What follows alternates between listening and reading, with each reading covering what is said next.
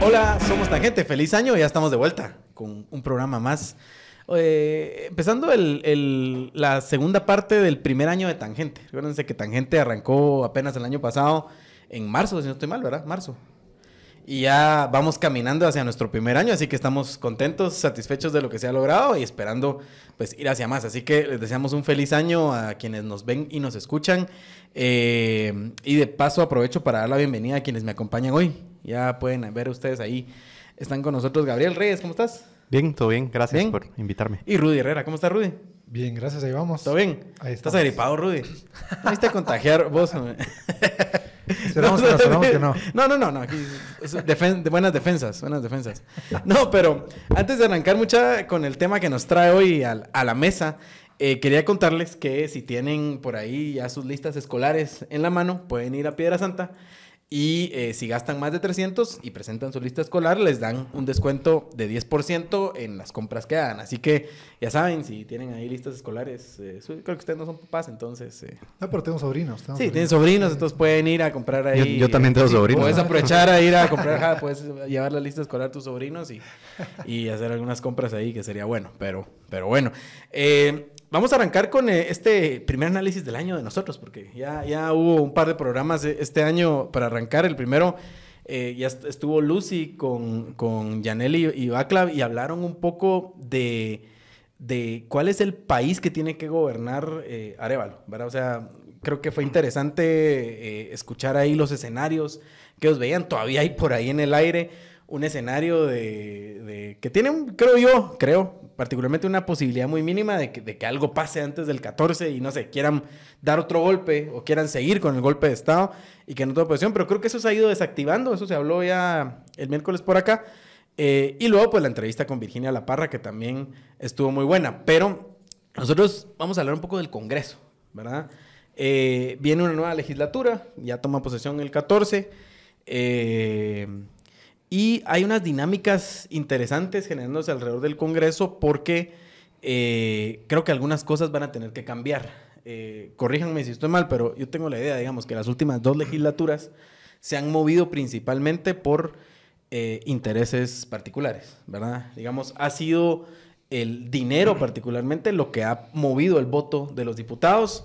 Eh, se ha visto en distintas ocasiones de forma muy obvia, pero creo que las, las últimas acciones del año pasado, que fue la aprobación del presupuesto y cuando le quitan el, el antejuicio a los magistrados del Tribunal Supremo Electoral, pues claramente se veía ahí que se estaba moviendo algo, ¿verdad? No tenemos como esa certeza, pero hay eh, pues rumores de pasillo, hay, hay algunas investigaciones que ha hecho la prensa independiente y otras cosas que nos dicen que sí, y bueno, y la forma como se repartieron o se querían repartir ese presupuesto, eh, que finalmente fue puesto en suspenso por la Corte de Constitucionalidad, pues también nos decía que habían muchísimos intereses económicos de por medio dentro del Congreso con los famosos diputados constructores, los diputados ONGeros, hay todo tipo de diputados dentro del Congreso, pero esa dinámica no va a cambiar tanto, digamos, el, el tipo de diputado que llegó a esta nueva legislatura, y, eso quiero que también me, me cuenten, no cambió tanto, ¿verdad? En, en lo que estamos viendo.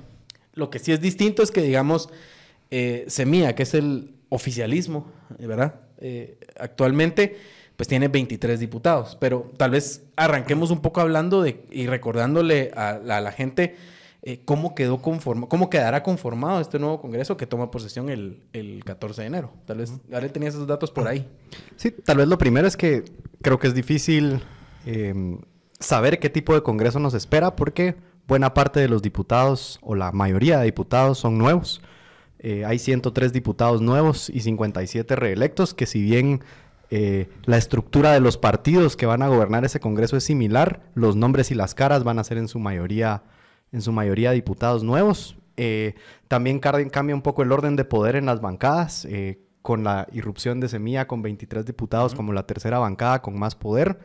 Eh, hay cosas que son relativamente normales, que es que la UNE tenga una cuota parecida de poder, digamos, mantiene cierta cantidad de diputados relevantes y la prevalencia del exoficialismo en Vamos, que digamos repite cantidad y esas son las tres fuerzas que van a gobernar, que van a gobernar el Congreso. Yo, eh, pues antes creo que Rudy tiene mejores datos ahí, pero creo que es útil eh, en un contexto en donde hay tantos partidos y tantas bancadas, tratar de orientar siempre a la bipolaridad y encontrar cuál es el clivaje que va a dividir este Congreso. Digamos, siempre hemos hecho ese análisis de, aparentemente el Congreso está dividido en un clivaje entre diputados a los que yo les diría transaccionales, que, que buscan la transacción y diputados. son los que buscan el. Sí, diputados orgánicos. Que eso viene, digamos, de una, de una dicotomía que antes planteaba Weber, que era eh, los políticos profesionales contra los políticos de vocación. ¿va? Los políticos profesionales eran aquellos que vivían de la política y los de vocación eran los que vivían para la política. ¿va? De ese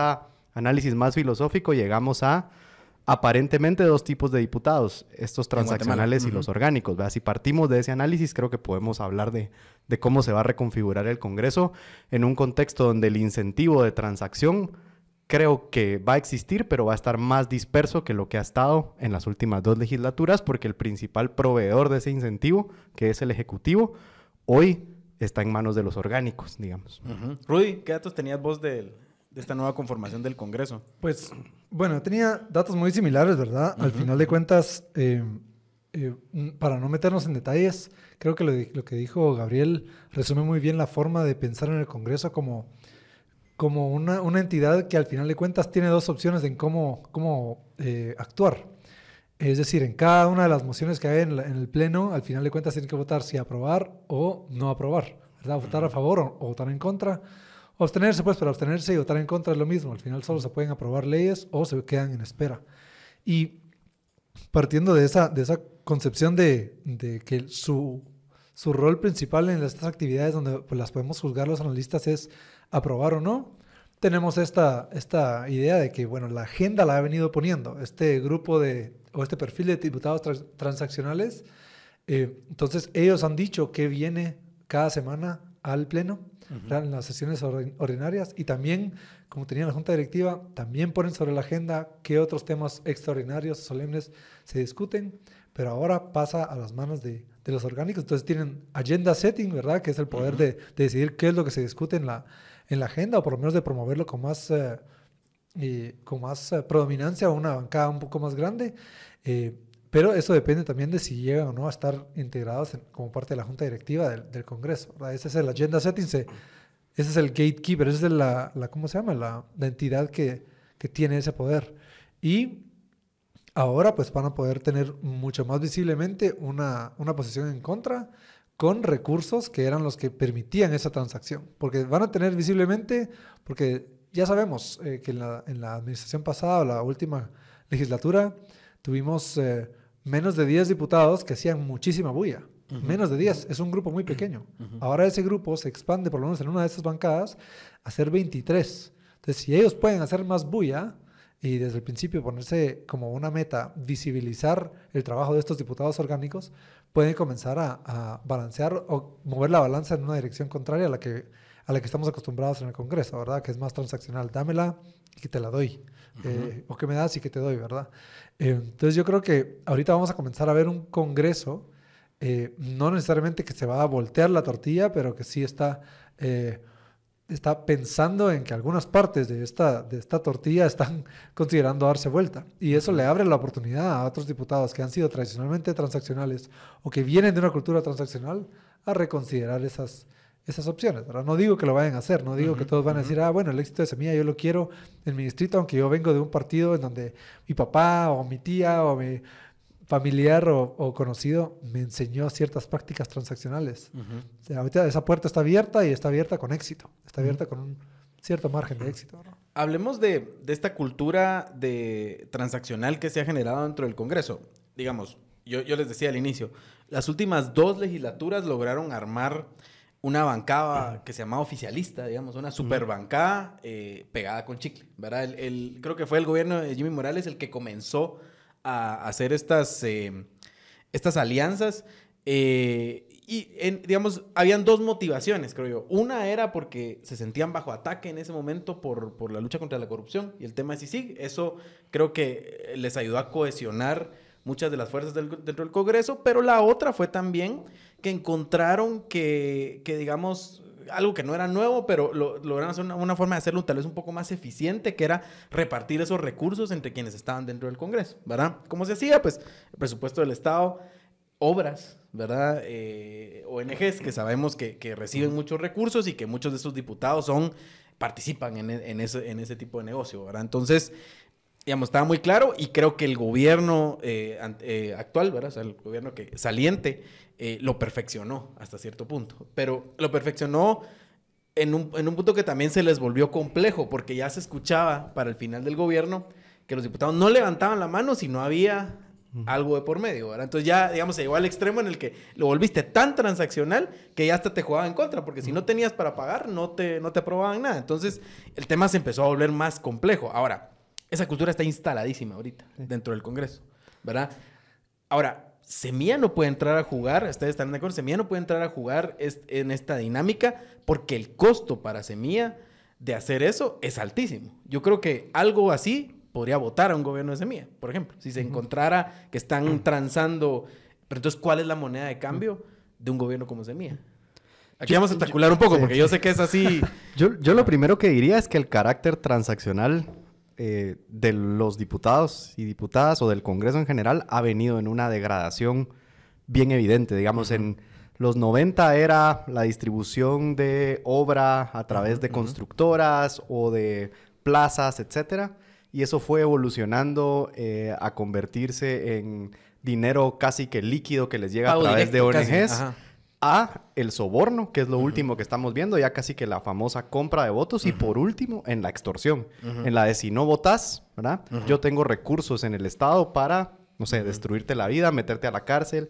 Esa degradación, digamos, va a ser bien difícil de recuperar, sobre todo porque si bien hay cambio en el Ejecutivo, van a permanecer instituciones que han utilizado ese tipo de prácticas para obtener votos. Entonces, ¿cómo primero salimos del soborno y la extorsión y regresamos a otro tipo de incentivos que pueden ser de corrupción, pero que no necesariamente son en ese grado de, degradación, creo que tal vez es una pregunta anterior a decir cómo pasamos de un congreso de transaccionales a un congreso de orgánicos, ¿verdad? Y por eso la pregunta persiste qué va a hacer el Ejecutivo, digamos, ¿verdad? ¿Cómo va a detener primero un Congreso sobornado y extorsionado? ¿Cómo lo va a convertir en un Congreso de, ok, distribuyamos la obra pública con relativa transparencia, ¿verdad? A un Congreso de votemos todos orgánicamente o, ideológicamente, ¿verdad? No, lo sé. Y, tal vez, Rudy, ¿qué le interesa a un diputado en, estos tiempos? Porque, digamos, hacer negocio, enriquecerse, pues esa es la obvia, ¿verdad? Esa, esa es la dada. Pero, pero hay intereses políticos también. O sea, querés avanzar una agenda política. Eh, un diputado distrital, por ejemplo, quiere hacerse un nombre en su distrito porque llevó obra, porque eso se mantiene o, crees que ya se ha perdido del todo? No, yo creo que esa, esa visión es incluso, no es particular para un tipo de perfil de diputado o de congresista. Es decir, no le pertenece solamente al transaccional o al orgánico. es, es genuina o es genuino el interés o la lucha que hacen los congresistas por traer recursos, desarrollo y bienestar a su, a su electorado. Entonces, en ese sentido, tanto el orgánico como el transaccional va a hacer esa, esa labor. Eh, y eso es importante recordarlo porque a veces nos, nos pasamos de tachar demasiado negativamente a, la, labor que hacen los congresistas por buscar intereses más sectoriales, ¿verdad? Pero tenemos que saber que la forma en la que está diseñado nuestro Congreso, tenemos dos grandes listados. El listado nacional es el que busca intereses nacionales, mientras que el listado estatal es lo más natural y lo esperado, que busquen ese desarrollo más particular. Entonces, si vemos un, un diputado orgánico que está tratando de hacer carrera porque las decisiones que tomó eh, son para el bienestar colectivo y dentro de eso intentar jalar un poco más de agua para, para su molino, eso creo que es lo que, lo que haría eh, los diputados, o lo que movería a estos diputados a, votar, siempre evaluando técnicamente todas las propuestas que llegan a su despacho. O Ese sería tal vez el óptimo al que podemos aspirar, eh, entendiendo que en esas dinámicas pueden dar espacio a cierto tipo de corrupción, porque además este diputado que jala agua para su molino, en el sentido de, voy a ver esta obra para mi para mi eh, distrito puede que sea el constructor, pero digamos que... Bueno, yo me imagino en el mejor de los resultados que no está claro, vinculado en, el óptimo, pero digamos que, tal vez hizo una gestión a través de, de los gobernadores, a través de los alcaldes, se acercó a su electorado, eh, a sus cocodes, codedes, comodes, y, y, habló con ellos. Esa gestión política es genuina, es abierta, debería ser transparente en el mejor de los casos, y no lo veo tan malo porque si al final de cuentas llega con una eh, decisión técnica de por qué se les llevó recursos para inversión de obra pública. Entonces, eso lo veo bien, eso lo veo como racional y, y óptimo, ¿verdad? Ahora, degrademos un poquito el sistema, que es más a lo realista, a lo, a lo que vemos hoy. Sí. De este otro lado tenemos estos diputados transaccionales que están interesados en hacerse un nombre porque ellos se beneficiaron y dieron empleo. Sí. Y creo que esa es la clave.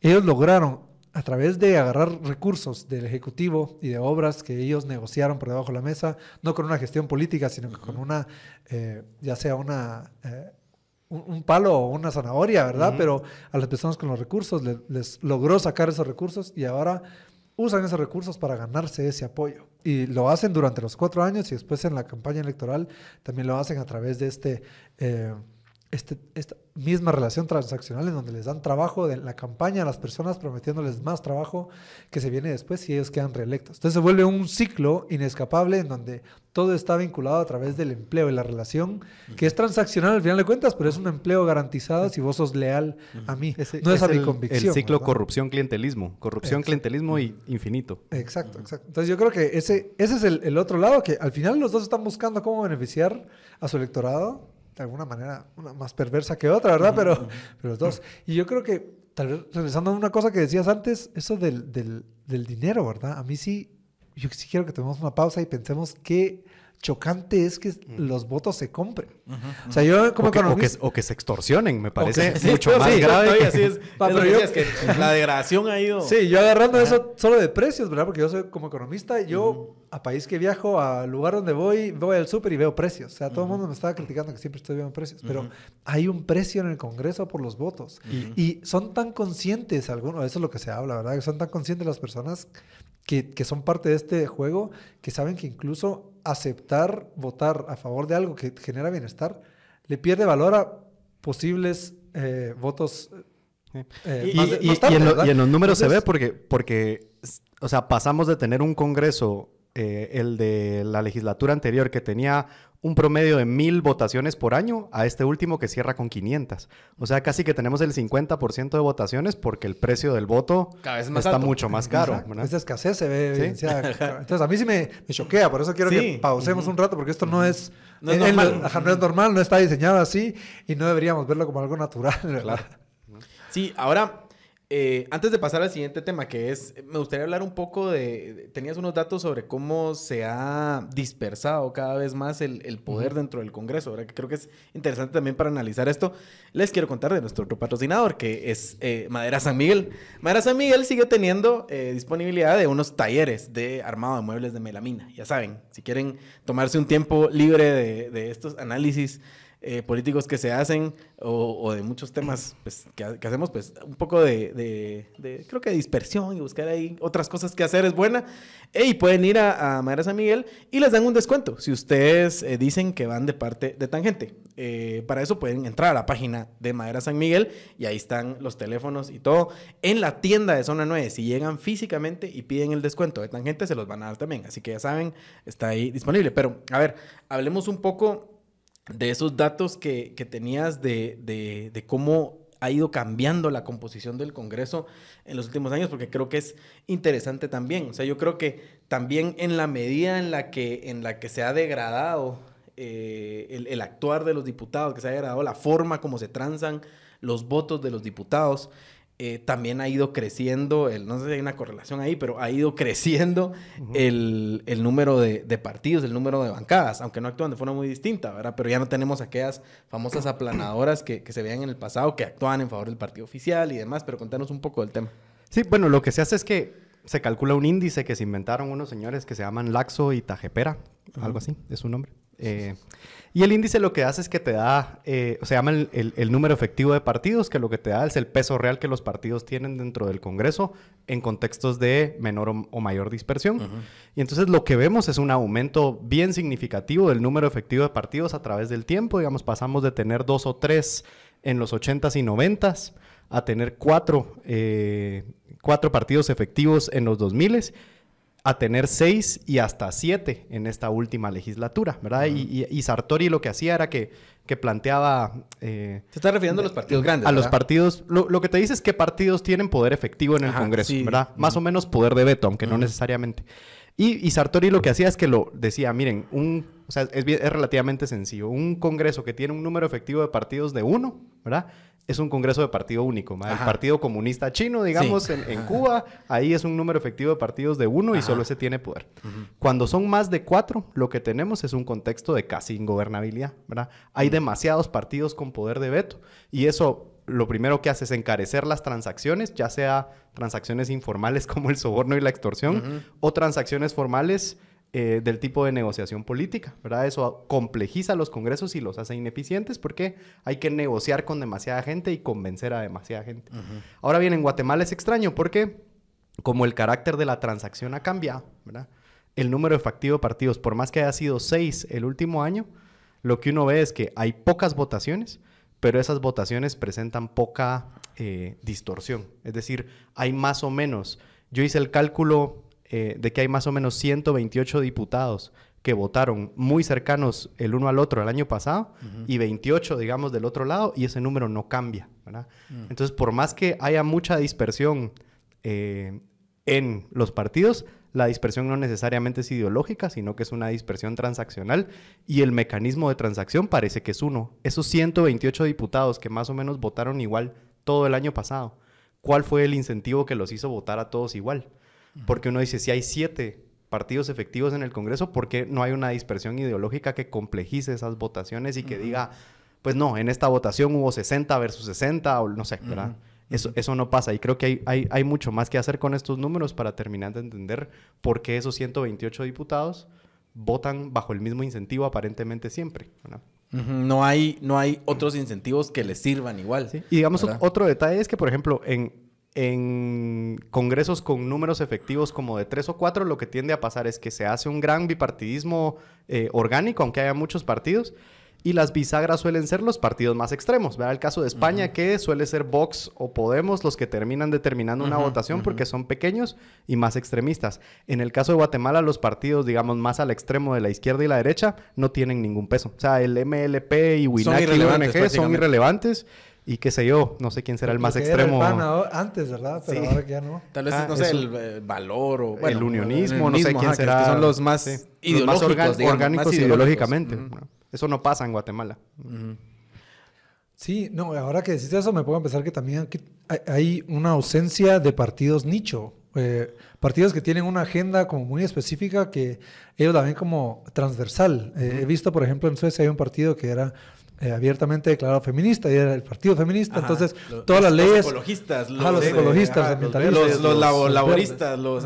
tener como Bueno, laboristas creo que son más, más amplios, pero, sí. pero los, ajá, los ecologistas. solían ser los verdes en Europa. Todos los partidos ecologistas tenían. Exacto. Entonces, yo creo que eso también hace falta aquí, que de nuevo nos, nos regresa a incluso, tal vez hay una relación más o menos eh, alejada de lo teóricamente ideal en cuanto al votante y los partidos, porque no, no, sí, no se vota ideológicamente en, en, muchos casos. Ahorita podemos ver que tal vez es una anomalía en esta última elección donde sí mucha gente votó sorpresivamente por quien querían, independientemente de un voto posiblemente estratégico para, para un evento de primera vuelta seguido de uno de segunda vuelta con solo dos partidos, ¿verdad? Pero creo que sí hace falta como que algunas de las expresiones teóricas de otros sistemas presentes pues, acá, que aquí Guatemala es bien particular en ese sentido. Y que parece romperse justo por ese gran bloque transaccional, ¿verdad? ¿Cómo lo explicamos? pero ¿Cómo lo, combatimos? Y, digamos, les meto un elemento en, esa discusión y es semilla, ¿verdad? Semilla que es, digamos, el gran disruptor, pareciera, dentro del, del proceso político del país un partido, digamos, que se crea de una forma relativamente distinta, que tiene cierta base ideológica, eh, que no era una ficha... Eh, orgánico, digamos. Sí, un partido orgánico, digamos, de, de, los pocos que hay y que logra crecer. O sea, que en un... En un... Eh, no sé, no decir loteriazo, pero digamos que en, un, en un golpe ahí de, de muchas cosas que, que, se alinearon, Semilla logra, mete 23 diputados, se convierte en la tercera fuerza del Ejecutivo y, del Legislativo y gana el Ejecutivo. ¿verdad? Dos cosas que no se esperaban y que, y que, y que rompen un poco ese sistema. Ahora, ¿cuál, ¿cuál podría ser el efecto de esto? Para que especulemos un poco. O sea, ¿qué, qué, podría, ¿qué dinámica podría generarse dentro del Congreso ahora con ese elemento disruptivo ahí? La que yo quisiera, ¿verdad? no sé si es la que va a pasar, es que idealmente, tarde o temprano, el carácter orgánico eh, de los diputados electos, que también se traduce al voto orgánico, ¿verdad? vaya superando o doblegando al, a la transaccionalidad, que es equivalente también al voto clientelar. Entonces lo que tenés es voto clientelar se convierte en diputado transaccional, voto orgánico se convierte en diputado orgánico. Hoy la proporción era 80-20. Eso, o bueno, incluso 90-10, qué sé yo. Hoy con Semilla la cosa parece haberse balanceado un poco. Yo esperaría que hacia el futuro los diputados empiecen a darse cuenta que eso es una tendencia, que la sociedad está cambiando, que es algo que se dice mucho en esta mesa, y que ese cambio va a llegar a que esas dos fuerzas o esos dos clivajes que aparentemente existen, digamos, no tengo evidencia para, para, para demostrar que así sea, tarde o temprano vaya a irse dando vuelta. Eso es lo que yo quisiera que pasara, No lo tengo tan claro. Lo que creo que es más probable que vaya a pasar es que al cortar el incentivo de los fondos del Ejecutivo o quitarlo sobre la mesa, va a haber una un montón de cucarachas sin cabeza. Un poco, o sea, se va a poner así. Quitaste el chicle. El chicle que unía estas, estas alianzas. ese famoso bloque de 128 transaccionales que encima hoy 103 son nuevos, ¿verdad? O sea, y solo hay 57 que se saben las viejas mañas. Ahí lo que va a haber es un montón de cucarachas sin cabeza, pues, y a ver quién los agarra. Y yo creo que la variable que va a determinar eh, el futuro es la misma que lo hizo hace cuatro años, que es la elección de la primera junta directiva. Esa votación es la que te determinó hace cuatro años el futuro del Congreso. No sé si se recuerdan que fue una votación en la que la UNE, eh, los diputados que hoy son de voz, habían eh, hecho una gestión para negociar 81 votos y tenían la mayoría versus, digamos, la transaccionalidad. Y en el último momento hay cuatro diputados que los traicionan, pierden la elección, gana la junta directiva, vamos, y ya es todo lo que, lo que se viene esa batalla, que me imagino que ya está ocurriendo, va a determinar también cómo va a funcionar el Congreso los próximos Aprovechando que trajiste el tema de la Junta Directiva y de su, importancia, eh, hablemos de eso, ¿verdad? Yo he escuchado, yo soy aquí el que va a poner las especulaciones sobre la mesa.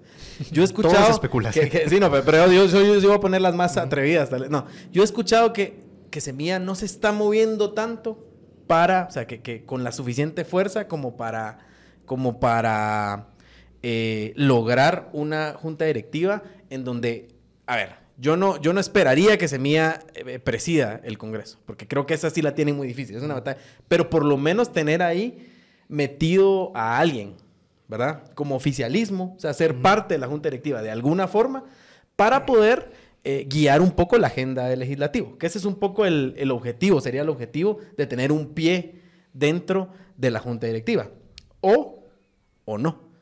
O hay una estrategia de que ellos se desgasten, nosotros estamos por afuera, ¿verdad? Pero eso te deja también en manos de que hagan lo que quieran con el legislativo y tenés poco poder de decisión. O sea, yo creo que hay un, hay un problema ahí de, cuál es la mejor estrategia a, seguir, ¿verdad? Eh, y, no sé, también entrémosle un poco al, tema. Rudy, ¿vos qué pensás? Yo creo que eh, el tema de la Junta Directiva va a ser un, juego de poder definitivo, ¿verdad? O sea, la gobernabilidad va a venir de por ahí.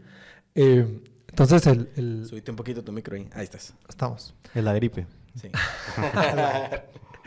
Eh, no, creo que la, la, elección de la Junta Directiva tiene que ser algo que demuestre que los diputados que se quedan y las bancadas que van entrando pusieron atención en las últimas sesiones ordinarias del, la, del Congreso del año pasado, la del presupuesto y la del TSE, ¿verdad? Creo que son, son clave, porque esas casi estuvieron al borde de no suceder. Y hubo un par de, de votaciones eh, bisagra, digámosle así, que hicieron que si se, se lograra quitar la inmunidad a los magistrados, se lograra aprobar el presupuesto, que al final de cuentas la CC eh, dijo que el proceso había sido viciado. ¿verdad? Entonces, yo creo que ahorita se va a demostrar si es que se puede eh, jugar en el mismo campo, ¿verdad? Con diferentes reglas o estrategias eh, mentales de los dos grupos. Y aquí es qué tan permeable es esta barrera entre los orgánicos y los transaccionales. O sea, para que Semilla se pueda mover, creo que Semilla tiene que comenzar a acercarse a estos otros partidos o individuos que ellos creen que puede sacar de esta coalición de transaccionales. Entonces tiene que tenerlos bien mapeados. Un reto es que no sabemos quiénes son porque no tienen un historial tan claro, porque no llevan... Muchos son nuevos. Muchos son nuevos, es eso.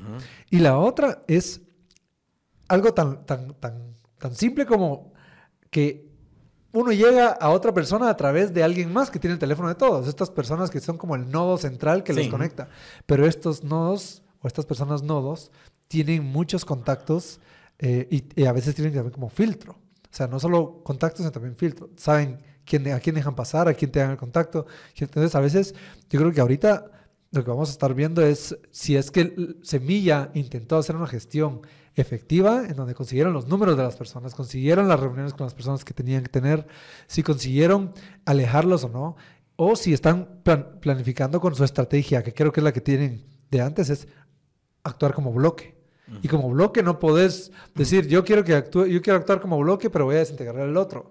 Suena un poquito eh, como que una estrategia incoherente, ¿verdad? Porque vos querés traerte al bloque entero y hablar con los cabezones, esa es una estrategia. Y creo que es la que agarra Semilla usualmente, porque cree más en la institucionalidad. Y cuando el otro bloque no actúa así, dejar en vergüenza que ese bloque es, es un bloque que no tiene principios, es un bloque que, que no actúa conforme a su ideología. Yo creo que por eso no estamos viendo mucho, mucho de, esta, de este movimiento, porque creo que no es tan permeable eh, por, por la estrategia que tiene Semilla. Pero sí creo, y yo le diría, si tuvieran que, que estar en su, en su situación, que tienen que comenzar a establecer relaciones individuales, que al final de cuentas, y eso lo hemos visto, ¿verdad? Aunque voten distinto y aunque unos sean de estos 128 y otros sean de estos 20 y algo eh, que nada que ver, de todos modos se hablan y almuerzan juntos, y están en las comisiones y se tienen que compartir el WhatsApp, o sea, el baño, cuentas van a- comparten baño, comparten. Sí, aquí en Tangente estuvieron eh, Álvaro Arzú y, y Samuel Pérez en una discusión y, y se veía que, que por lo menos se Sí, que chocaban se, había- en el- se habían dado la mano Sí, varias se, veces. se habían saludado en el pasillo, ¿verdad? Y, y- y no pasa nada. Ahora, ahora, Semilla tiene un par de problemas, digamos, en ese sentido. Primero, se les ha acusado en ciertos países de ser muy puristas, O sea, de, de no quererse relacionar con los otros porque, chish, ¿verdad? Este es muy corrupto, este es muy chuco, yo soy... Entonces no, no, me, no me junto mucho con aqueos, ¿verdad? Es- ese es, esa es una. La otra es que hay cierta desconfianza del resto de diputados hacia ellos por varias razones. Primero, los transaccionales, pues los verán como estos son los del discurso anticorrupción. Y si yo soy transaccional y soy eh, Sí, parte del sistema de la corrupción, pues digamos que este no me va a caer muy bien. Esa es una. Y los orgánicos, también hay un, digamos, los, los que son más ideológicos, tampoco los ven con muy buenos ojos, ¿verdad? O sea, hay Sí, un, porque son zurdos. hay un, sí, hay, hay- hay un choque ahí. Entonces, digamos, digamos, no la tienen fácil en ese sentido, ¿verdad? Eh, pues no, no, no, no tenemos aquí la respuesta de, de cómo solucionar este problema, pero eh, tal vez lo, lo que te iba a preguntar es, y, y lo, digamos que Rudy ya respondió, es, ¿deberían o no estar en la junta directiva? O sea, ¿habría que hacer esa lucha? O mejor dejarla ahí y dejar que el legislativo se desgaste? Sí, sí. Yo creo que si yo fuera el dog stamper de Semilla, que no lo soy, digamos, lo que les diría es, primero, hay que tomar decisiones basadas en el costo de oportunidad y el riesgo.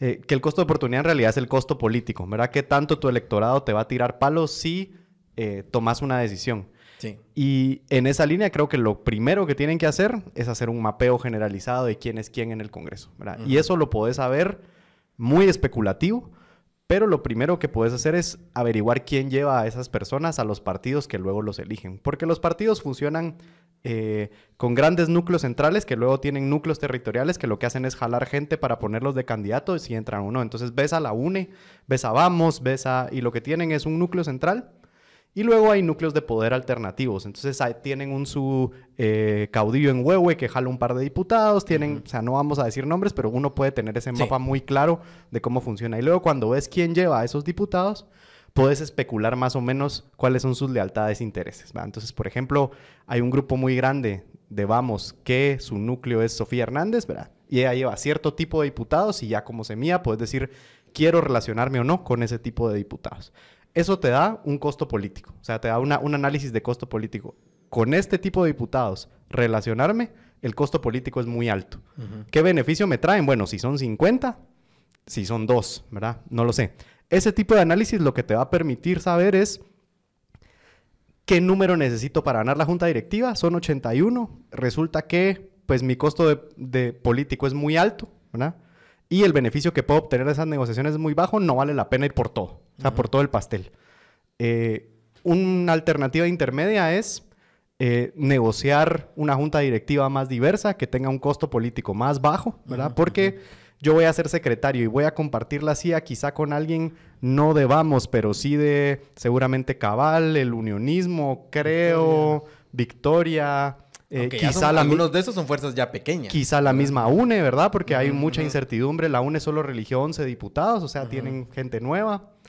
Y en esa ensalada podés manejar mejor el costo político. Te van a decir, es que te juntaste con la UNE, sí, pero es este diputado de la UNE que es la primera vez que se elige y lo llevó al partido esta, no sé, ¿verdad? Esa es la segunda jugada que pueden hacer. Una vez hecho ese análisis, si ese análisis resulta que igual tiene el costo político muy alto y muchas probabilidades de éxito, creo que lo que queda es esta opción de voy a verlo desde acá. Y, y, yo diría, le agregaría un factor más, que es saber que este juego es un juego que se repite. O sea, esta junta directiva que se elige hoy se tiene que volver a elegir cada año. Entonces tienen cuatro oportunidades en esta eh, en este periodo, digamos, y es hay que escoger también cuál de esas es la que quieren pelear, cuál quieren, quieren, Pero la primera, yo diría que la, primera, tiene un peso. Sí, y la primera tiene un peso de beneficio mayor que las últimas, primero, y tiene un costo menor, porque no, quiero, ser, no quiero sonar cínico. Porque son nuevos. Que la gente eh, se le olvida. Y a, las siguientes elecciones se les va a olvidar que, que Semilla se sentó, a la par de alguien de Cabal, por ejemplo. No, no es que la gente sea tonta, no quiero decir eso, pero hay oportunidad de enmendar esas, esas cosas que le duele al electorado. Ah, la te juntaste con cabal, sí, pero mira los siguientes tres ah. años lo que logramos hacer. Y, además hay otro detalle, que, que, estos diputados 103 nuevos que entran son humanos, ¿verdad? Y quizás están también muchos en esta disyuntiva de eh, los transaccionales también tienen este costo político para ellos. ¿va? Yo soy nuevo y estos transaccionales son los mismos que no tienen visa, que no sé qué. Entonces, el, el análisis es... Y estos ¿Qué me ofrecen políticamente? ¿Me ofrecen poder? No, porque son 23, pero quizás si me vienen a decir, mira, ya tengo 10 de la una, ya tengo 15 de cabal, venite, porque, o sea, creo que también los nuevos están en una disyuntiva, muchos de hacia qué lado de la balanza se van a tirar, dependiendo del costo político que tenga para ellos juntarse con alguien. Aunque, digamos que yo eso creo que sí, mucho ha de ser así, aunque también es cierto que hay ya muchos, que tienen dueño, ¿verdad? hay, muchos que tienen dueño. Hay fichas que ya iban con dueño, hay que saber el quién. dueño del partido es quién, y, hay que saber no quién es. No hay mucho que hacer. Ese trabajo de saber quién es, hay que hacerlo ya. Pero aún con el dueño del partido, o sea, digamos, si toca ir a hablar con el dueño de algún partido, por ejemplo, para formar junta directiva. ¿Hay que hacerlo o no? ¿Verdad? Que esa es un poco la, la, pregunta. Yo, yo, o sea, yo no... Digamos, yo, yo, hablaría con todos. Pero yo, yo, yo, creería, lo que decías antes, eh, no hay que ser muy puristas, la verdad. O sea, Semilla puede puede, y creo que tiene que estar de acuerdo con que tal vez en algunas votaciones su misma bancada puede votar distinto porque algún electorado eh, específico le beneficia una cosa y, no otra. Entonces, está bien que su bancada vote a la mitad o que alguien se ausente, o sea, está bien. Y con esa apertura de mente en un juego de negociaciones tan difícil de, gobernar como es el Congreso, creo que tienen que pensar en que van a tener que hablar con todos, con el dueño y con todos los individualmente. los, subdueños, porque hay mucha gente ahí que... Y ahorita vemos los números y tenemos aquí estas bancadas, o sea, solo cuatro tienen más de 10%, o sea, solo cuatro pasan de tener más de 16 o más eh, diputados. Vamos tiene 39, una tiene 28, Semilla tiene 23, Cabal tiene 18 y de ahí Viva tiene 11 y de ahí para abajo menos de 10. O sea, 7, 6, 5, 4, 4. Entonces, yo creo que tenés que ver a los de abajo, sí como bloquecitos, subunidades, pero a los de arriba, UNE, Vamos y Cabal, tienes que verlos como... Algo tienes que sacar de ahí. Tienen que subunidad, tienes que... Tienes que hablarle a todos. Y ahí en la UNE hay muchas cosas, en Vamos hay muchas cosas, incluso Cabal en, tiene el mismo Cabal, que, digamos, y, y, hablando del costo político para Semilla, porque eh, hace poco Bernardo Arevalo, digamos, convoca una marcha eh, y a la par de él se pone Edmond Mulet. Y reciben palo de su, de su electorado, no voy a decir del electorado, pero digamos de, cierto grupo ruidoso de su electorado. radical de su electorado. Eh, particular, que está particularmente en redes sociales, pero que es también, digamos, un ambiente donde Semilla se siente muy cómodo normalmente, Pero hoy ya no se van a sentir tan cómodos porque el electorado es duro, ¿verdad? Y, y, ese electorado ruidoso es duro también. Y en el caso de Mulet, que digamos es una figura con la que pareciera que se puede hablar, pero que tampoco es el dueño completo del partido, porque ese es el tema. Ese partido lo, lo armaron así, agarrando un poquito de todos lo lados. Armaron agarrando caudillos territoriales para jalar números. Pensando que, ese número los iba a llevar a la presidencia y que digamos que era una estrategia que pensaban que funcionaba, al final les falla.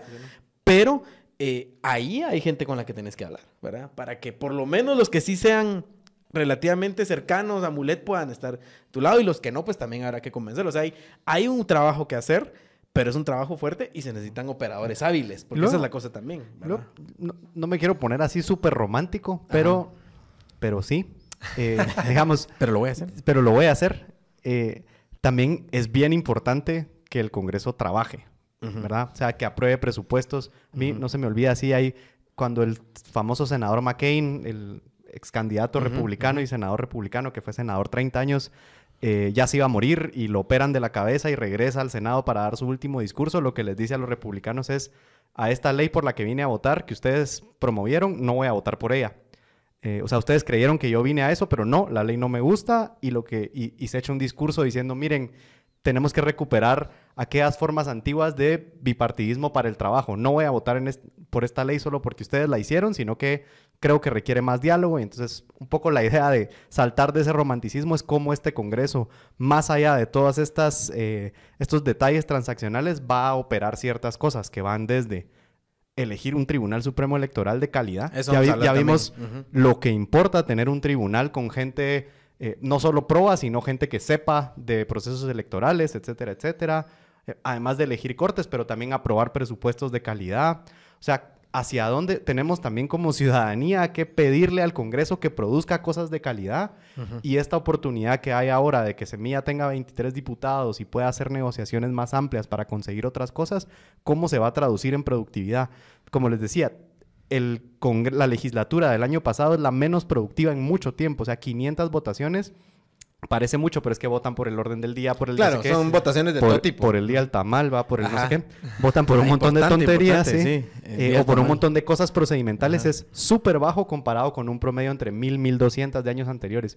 Es poco productivo y un congreso que no trabaja tampoco es necesariamente una buena idea cómo estas negociaciones de semilla van a hacer que el Congreso se convierta en un Congreso más productivo, ¿verdad? Obviamente, cuando es menos transaccional es más productivo, ¿verdad? Antes de hablar de esa productividad, Rudy, que vos tenés ahí bien mapeados cuáles son los temas claves de elecciones secundarias que, que el, Congreso les voy a contar de nuestro último patrocinador del día, que es Parismart. Yo sé que ya pasó la época de convivios, pero de todas formas hay ocasiones en las que pues hay que tomarse una, dos copas, una, dos cervezas. Entonces siempre es bueno tomarse un Parismart una, unos minutos antes del primer trago para poder eh, amarse al día Para ir a trabajar el lunes. Sí, sí, sí, sí. Hay que celebrar cumpleaños y de todo. Pues hay muchas... Yo decir que por primera vez lo probé con mis ¿Lo primos en, en, la antigua y... ¿Y, qué tal? tiene un efecto positivo en temas de dolor de cabeza y eso. ah, Pero ¿cuántas cervezas te tomaste? ¿Dos? No, eso ya son detalles innecesarios. no vamos a entrar a, a, los pero detalles, vamos a cuantificar pero digamos que dos, no, digamos que dos es el... Sí, eh, eh, el resultado grupal, digamos, es que eh, hay bienestar gracias a, eso está, está con gripe, pero está bien. Solo se le bajaron las defensas un poco. Hablemos entonces de la productividad del Congreso, Rudy. ¿Cuáles son esos temas clave que va a tener el Congreso? bueno, que, empieza ahorita, pero que, que, se dividen a lo largo de estos cuatro años, ¿verdad? No, no es solo ahorita. Sí, yo creo que así como mencionábamos, ¿verdad? La Junta Directiva tiene este poder de, de establecer la agenda del orden del día de, manera recurrente durante todo un año. Es el director de orquesta. ajá, Eso, es, eso, es, clave, esa es una votación clave. Pero también hay otras votaciones claves que van a pasar durante este eh, periodo legislativo y son las siete comisiones de postulación en donde el Congreso tiene algo, un, rol o tiene que involucrarse y tiene que elegir a personas que eh, desde hace años estamos eligiendo a través de este sistema de comisiones de postulación. el, en el año 2024 tenemos tres comisiones que se tienen que convocar. Primero es del director del Instituto de Defensa Pública Penal, ¿verdad? Que para quien no conoce, y de manera muy breve, absurdamente breve, eh, para quien no tiene un derecho, todos tenemos derecho a defensa y quien no tiene eh, capacidad de pago para que alguien lo defienda ante el sistema penal, pues tiene públicamente este servicio gratuito. O cuando te cuestionan a todos tus abogados, como el caso de José Rubén Zamora, y tienes que, recurrir a, la defensa pública penal. Sí. Eh, eh, pasa. O cuando los meten a la cárcel. Entonces, este tipo de instituciones son las que eh, ejercen en su día a día la administración de justicia y son, son muy importantes. Luego tenemos también en 2024 a magistrados de, de la Corte de, las Cortes de Apelaciones y de la Corte Suprema de Justicia, ¿verdad? Que vimos ahorita al final de año que la CC apretó un poquito las, y la, eligieron bastante, apretó así, así con, algo. y, sorprendentemente eligieron bien rapidito. recordemos que esa elección era para un periodo muy corto, es para un periodo de ocho meses, si no estoy mal. Eh, en, octubre, el 13 de octubre, comienza el nuevo, eh, nuevo, proceso de nuevo, mandato. Entonces tienen que, convocar cuatro meses antes, mínimo, porque la ley dice que tienen que convocar cuatro meses antes. Y el Congreso de la República es el que vota con 80, 80 votos para cada una de las personas después de haber recibido una nómina de 26 para la Corte Suprema de Justicia y una nómina larguísima para la Corte Y eso es clave porque tenés nuevo ejecutivo, nuevo legislativo y vas a tener, nuevo, judicial ¿verdad? Entonces, digamos, en el mismo año los tres poderes del Estado cambian de autoridades, es un tema que no es menor, ¿verdad? Que hay que tomarlo con la seriedad del caso. Y el Congreso tiene un papel importantísimo ahí. Sí, y negociar esas votaciones es la clave. Aquí y hay que saber los umbrales, ¿verdad? En este caso, en las tres, son 80 votos para las Es- tres. Ujú. Eh, luego, en el 2025 no hay ninguna comisión de postulación que, que cambie en ese momento, pero en el 2026, ya en marzo, cambian los magistrados del Tribunal Supremo Electoral. Entonces, ese, Otro ese tema proceso de la comisión comienza a finales de 2025, pero Y llega a al esos los elige todos el Congreso. Ujú. Sí, Y, ajá, y llega, eso los elegí elegí todos. Eh, son 105 votos necesarios para esto. Y es a partir de una nómina de 20 candidatos presentados por Y- la comisión. Y tal vez bueno resaltar la importancia. Recordemos el papel que jugó el Tribunal Supremo Electoral. Pe- Pero no me refiero al papel ya después de la elección, sino que en- desde, desde el año, ahora ya antepasado, ¿verdad? Sí, Desde- este es el tribunal 2022. que le va a tocar la Ajá, elección es- de es- 2027. La elección de estos, de estos magistrados que están actualmente fue muy polémica, precisamente porque se, se pensaba que eran unos magistrados que estaban puestos ahí para, de alguna forma, manosear el proceso electoral. Entonces, la importancia que tiene ese, esa elección es lo que nos va a dar alguna certeza o alguna seguridad sobre el próximo proceso electoral. Entonces, digamos, aquí no estamos jugando prácticamente el futuro del país en, en pocas elecciones, ¿verdad? Sí, en el 2026, en primer trimestre, ya vamos a saber más o menos quiénes son los, jugadores- los árbitros ¿verdad? De las 27. siguientes elecciones. Eh, también en el 2026, en mayo, se tiene que eh, cambiar de fiscal general ¿verdad? y jefe de Ministerio Público. Que ahí el Eh, Congreso no. Que es otro tema. Exacto, que ese pasa por, eh, esa, la designación final es del presidente de la República, ¿verdad? El Congreso convoca eh, a las comisiones de postulación eh, y se hace cuatro meses antes de que termine el cargo, pero ahí está más, más presentes el presidente del organismo judicial, presidente de Corte Suprema de Justicia, eh, presidente del Colegio de Abogados, Tribunal, Tribunal de Honor del Colegio de Abogados y los decanos de Derecho. Entonces aquí tiene un poquito menos de relevancia el Congreso, pero de todos modos pasa por ellos. la tiene relevancia en el sentido que él eligió a, a la Corte Suprema de Justicia, en el sentido, o sea, digamos, Sí. de alguna forma está conectado y al final de ahí sale la famosa lista que de la cual el presidente elige el próximo fiscal general. Correcto. Y después, también en 2026, el Contralor, Contralor General de Cuentas, a finales del año, en diciembre, tiene que, tiene que ser reemplazado, ¿verdad? Entonces, eso también pasa por, por el Congreso. Necesita 80 votos a partir de una nómina de seis candidatos que recibe el Congreso. Eh, y finalmente, en el último año de esta legislación, o esta legislatura, perdón, se elige al PDH, al Procurador de Derechos Humanos, y ese pasa casi exclusivamente por el Congreso, porque eh, quien conforma la comisión es, eh, son los integrantes, un integrante por partido político eh, que hace la comisión, ¿verdad? Entonces, todos los partidos tienen derecho a tener una persona en esa comisión. La comisión le pasa una terna al Pleno Y el pleno. y el Pleno vota por 107 votos para elegir a esa Y, persona. y se pasó ahí la elección de Corte de Constitucionalidad, donde el Congreso elige un magistrado. No sé si la... ah, sí, también esa, tiene- ¿Esa cuándo toca? Esa creo que es el 26 también. Esa también toca, ajá. Esa no, le, no le 26. pasa exclusivamente, pero el, vo- el- el Congreso El elige, Congreso a elige uno. uno, Elige a uno, el presidente sí, elige otro, la Corte Suprema de Justicia Elige a uno y al suplente, ¿no?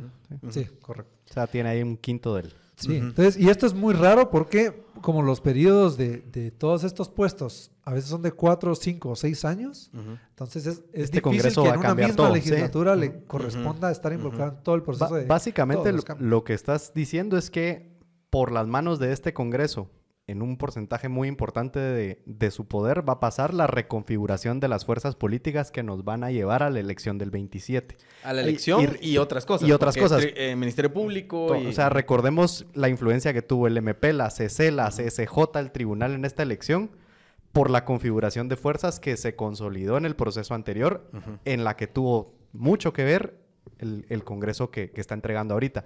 Este Congreso le toca dejar una nueva reconfiguración de fuerzas y ahí yo creo que es bien importante que el partido Semilla con sus 23 diputados y su poder ejecutivo empiecen a pensar cómo van a negociar eh, todas esas elecciones para que una parte de su legado sea Ajá. rebalancear el poder político para las próximas elecciones y que la democracia recupere un poco una segunda pata de... de- no somos una digamos, mesa no- completa, no- pero no de pasar de... No es que les estemos tirando así un quintal de responsabilidad Pero sobre sí los hombros, pero, pero ya que están subidos en el, en el caballo, pues hay que llevarlo Toca- a buen... toca liderar a- el a la proceso meta, ¿verdad? Entonces, de reconfiguración de fuerzas. Les va a tocar...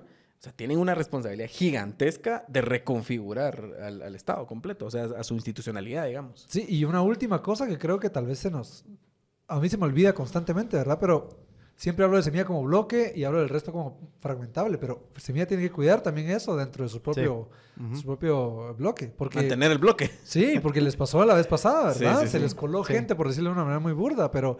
Y tiene que tener cuidado de que está... o sea, a ver, vamos a sea, hay, ver. un, hay un trabajo interno que hacer. Hay un trabajo interno para manejar estas diferencias de opinión por algunos temas, siempre manteniendo una, una cohesión como partido, ¿verdad? En las estas elecciones importantes es donde más, más Y, importancia y cuando sos una fuerza política orgánica, eh, eso es más delicado todavía, porque, porque los incentivos no son, como no son solo el dinero, entonces tenés que mantener a la gente en cier- con cierta armonía partidaria. ¿verdad? Y no luego que, lograr. que como sos gobierno, como sos ejecutivo, tenés que hacer la gran negociación del año, que es el presupuesto. Entonces, ¿qué vas a sacrificar de esas elecciones, por ejemplo, por tener un presupuesto que te permita gobernar y hacer obra? ¿verdad? Y, y digamos que yo no estaría renuente a pensar que Semilla va a decir, ok, va, o sea, mucha elijan magistrados a cambio de que yo tenga un presupuesto que me permita... O al revés. o al revés. El- el- les doy, miren, ahí de- dejen las ONGs, ahí de- dejen eso y, Exacto. y, Y- trabajen y con- ustedes, pero y eh, con a cambio de eso me dan... sí. Ahora... ¿Con qué vara los va a ahí medir el estamos- electorado ahí- cuando ahí- se tomen eso. esas Ahí decisiones? estamos ¿no? entrando en ese pragmatismo que sabemos que el electorado ruidoso de Semilla no es necesariamente muy pragmático, ¿verdad? Suele ser muy duro con ese tipo de... Bueno, que no, no es tipo de... No se han dado, pero digamos que condiciones que incluso han sido más leves que eso, suelen ser muy duros, y luego, y luego hay una decisión ahí que creo que era Daniel o alguien que lo decía en esta mesa en algún momento. ¿Partís de la premisa de que querés volver a gobernar o partís de la premisa de que vas a gobernar esta vez y ya? Porque eso te determina mucho el futuro de tus decisiones. Si decidís que esta va a ser tu única, tirás toda la carne al asador. Si decidís que vas a volver o querés volver a gobernar, las decisiones tienen costo político diferente, ¿va? Y esa no es una decisión necesariamente de partido, puede ser una decisión individual, ¿verdad? De un diputado que diga, no, esta es mi única, yo me la voy a jugar toda en este partido.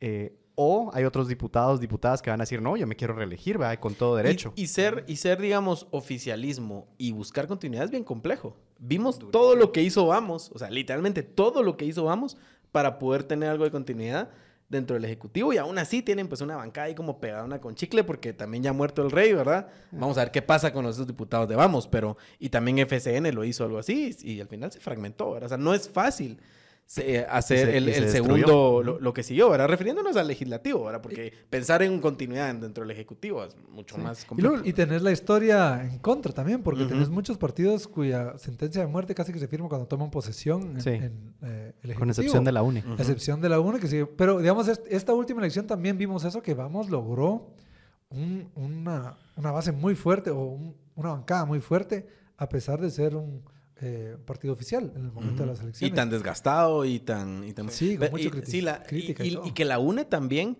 digamos, el costo de mantener esa, esa bancada ha sido alto. Sí. Y, y- y también cada vez, y cada va en vez lo declive, tiene menos. Va en ¿verdad? declive. Sí. Sí, yo, yo tenía el dato ese que les decía que solo hay cinco partidos que, que han logrado meter más de 30 diputados en las últimas ¿qué? tres elecciones.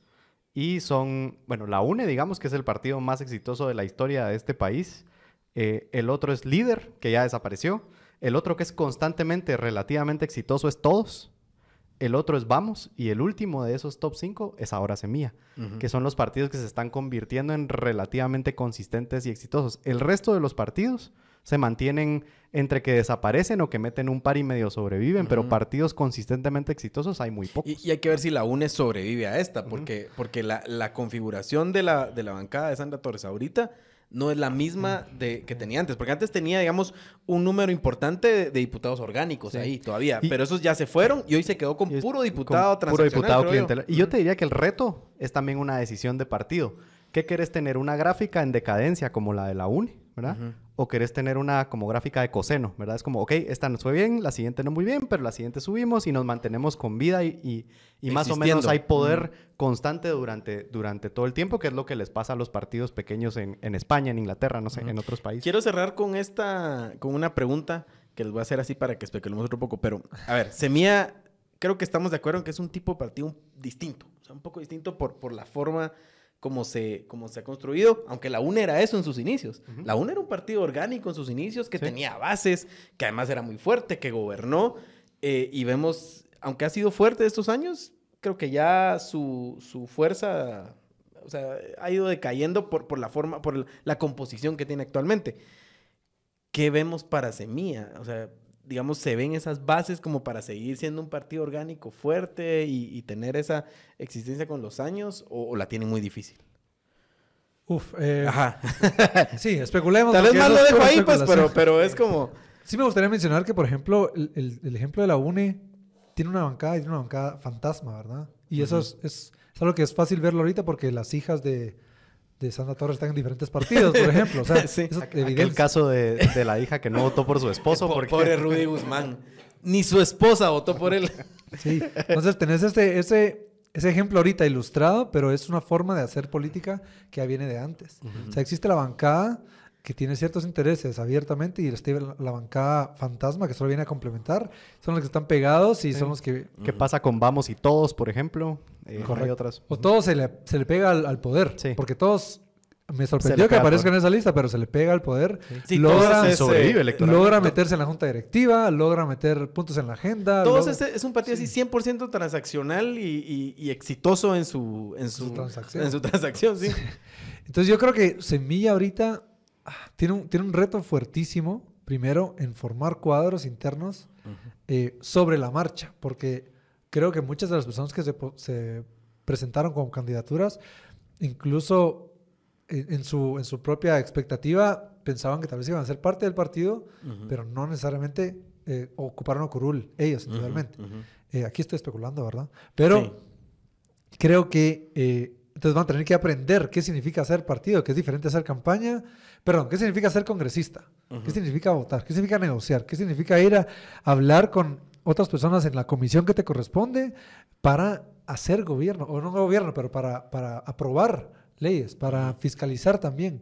Y creo que el reto que ellos tienen es que Semilla viene aquí hay dos cosas. Uno viene de fiscalizar muy fuertemente. Su bulla y su, su, su capacidad Su de, ganar atención en el público viene mucho de llevar la contra y decir cómo se está haciendo mal alguien más.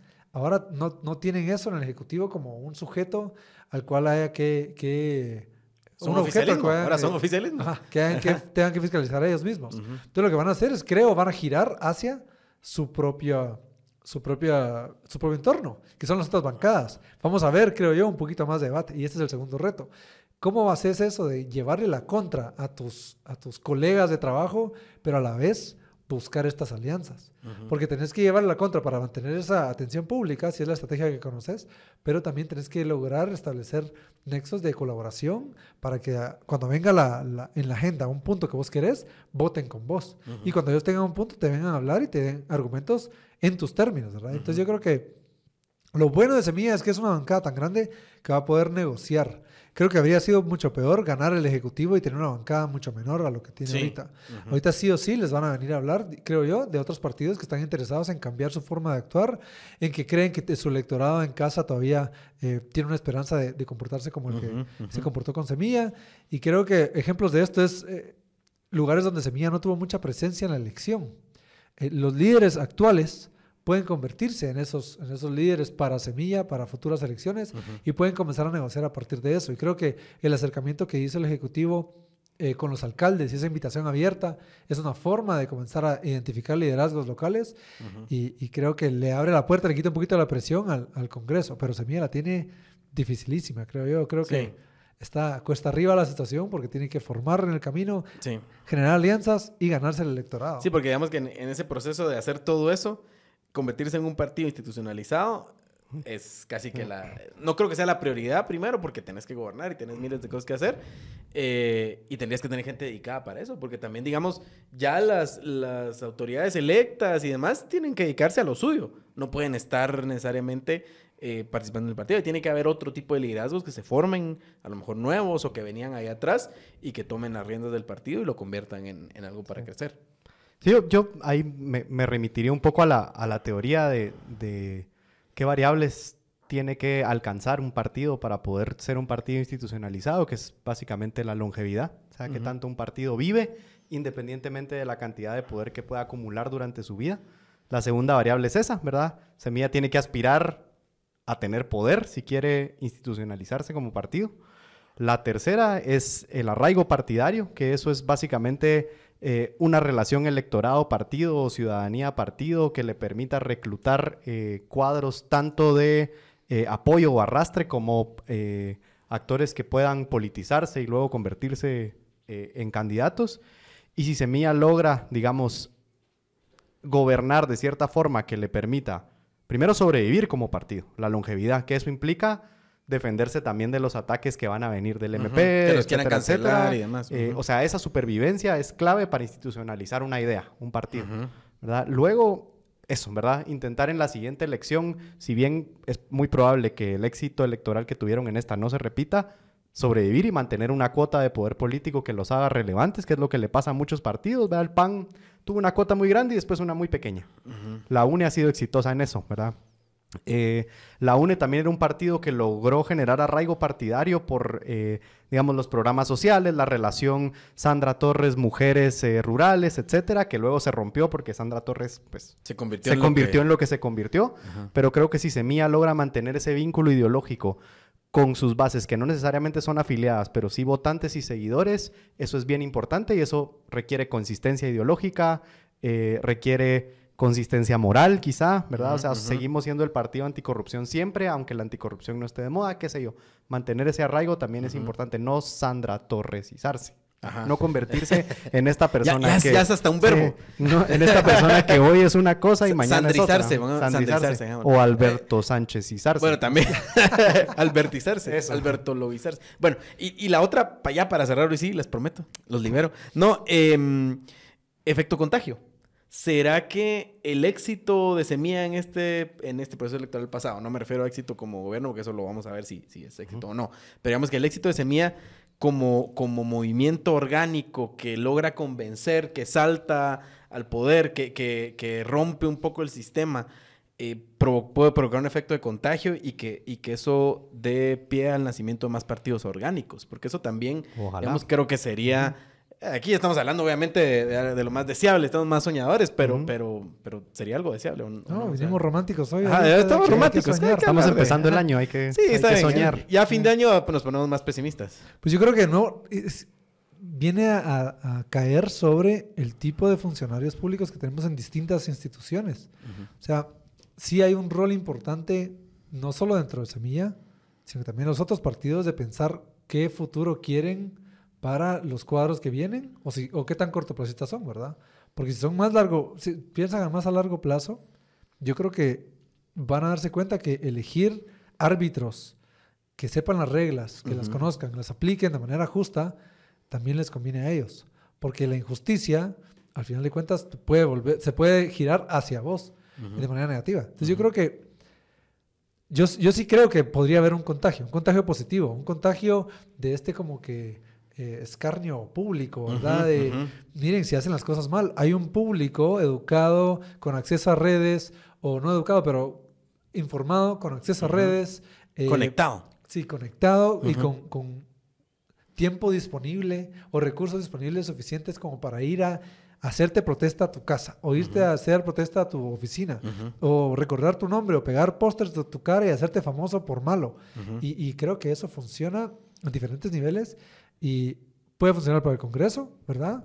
Eh, para hacer recapacitar a estos transaccionales que están en el borde o transaccionales nuevos que hasta ahorita podrían pensar en que son eh, perfiles eh, que podrían girar y volverse más orgánicos y regresar a su electorado con más que ofrecer. Yo creo que sí hay una oportunidad de contagio para los actores actuales y para que esos actores actuales escojan jueces o, o, eh, árbitros que permitan que nuevas personas, nuevas iniciativas, nuevos partidos sientan más confianza en, en- en Yo- este yo- sistema yo y, y se metan a jugar. Yo tengo dos elementos que, que creo que me, me hacen ser optimista respecto al tema del efecto contagio. Eh, Primero es el efecto de la remesa, ¿verdad? O sea, el efecto que está teniendo sobre el poder adquisitivo de muchas personas y que parece que no va a, a disminuir en los próximos años, me parece, ¿verdad?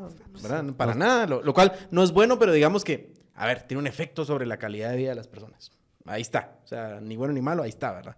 Eh, y luego la otra es, es lo que decías, de gente más conectada. ¿verdad? El electorado cambió. Y yo creo que esta, esta elección anterior fue el ejemplo de eso, ¿verdad? Porque un movimiento con pocos recursos para, para el, el movimiento territorial, o sea, para moverse en el territorio, eh, que, que está en redes sociales, ¿verdad? Y Carlos Pineda, que también es ejemplo de eso, ¿verdad? O sea, un, un político que crece en las redes sociales, que, que, que su único espacio para comunicarse con el electorado era las redes sociales. De hecho, él se burla de los canales nacionales, ¿se recuerdan ustedes? Salía diciendo, ustedes van a ver ese debate, mejor miren mi live y tengo más gente. Y, creo que tenía razón. Y eso va a ir siendo eh, mucho más verdadero en los próximos años, porque nos vamos a ir conectando todavía más, más gente conectada, más gente abandonando los medios tradicionales y viendo tangente, lo cual es muy bueno, ¿verdad? Em, pero eh, creo que hacia eso vamos. Entonces, en ese contexto, que surjan más partidos orgánicos que logran conectar con la gente, que le hablan, y en diferentes temas, porque ahí sí tal vez ya podemos irnos a, no sé, uno de mujeres, uno de, sector campesino, uno de, no sé, o sea, diferentes espacios, ¿verdad? Eh, y que puedan encontrar esos, esos espacios para... Yo, lo que diría es que espero que hayamos tocado fondo y que el imperio de la transaccionalidad esté cayendo. Eso, por esas variables que mencionaste, parece que se evidencia a la hora de votar en ese clivaje de votantes orgánicos versus votantes clientelares, que yo creo que es una relación bien premoderna de, de, tener elecciones, y que eso esté migrando a un volumen más alto de eh, votantes orgánicos. El problema es que esa relación de mayoría de votantes orgánicos es bien vulnerable a los populismos, ¿verdad? Entonces creo que estamos, yo creo que vamos para camino a caer en las garras de de un populismo eh, a la guatemalteca que, se me hace que va a ser así. Un poco feo. Sí, pero bueno. o a este escenario mejor donde hay oferta distinta de partidos eh, variados, más orgánicos, que, digamos, el electorado, de nuevo, orgánico, que ya fue mayoría de esta elección, por eso ganó Semilla pueda elegir entre, entre una oferta, digamos, más diversa de partidos orgánicos y que el Congreso se reconfigure de esa forma. Ese es el escenario ideal y creo, creo que es tarea de los partidos y por eso tenemos que, sospecho también, redirigir nuestros esfuerzos a que esos partidos tengan bien claro el panorama, en qué territorios, en qué departamentos, en qué municipios están esos votantes orgánicos e ir ahí a presentar ofertas alternativas a las populistas para poder y ya no hay ni que ir, solo dirigir tus, esfuerzos digitales, ¿no? Porque mucho es eso, ¿verdad? Pero eh, un poco en, el último programa del año hablábamos de la buquelización de la, de la política guatemalteca y creo que eso es a lo que te referís un poco, ¿verdad? Que a lo mejor hay un riesgo ahí. Que creo que hay riesgo de peores cosas. la, la, democracia siempre está en riesgo, no importa cuál sea el, el contexto, pero, pero bueno, así es la cosa. Pero ya cerramos aquí para, para tener más temas de qué hablar después y gracias, les agradezco ahí por, por haber venido. Gracias. Y nos despedimos de ustedes, gracias por estar en esta primera semana del 2024 de regreso con Tangente y vamos por más. Así que gracias, adiós.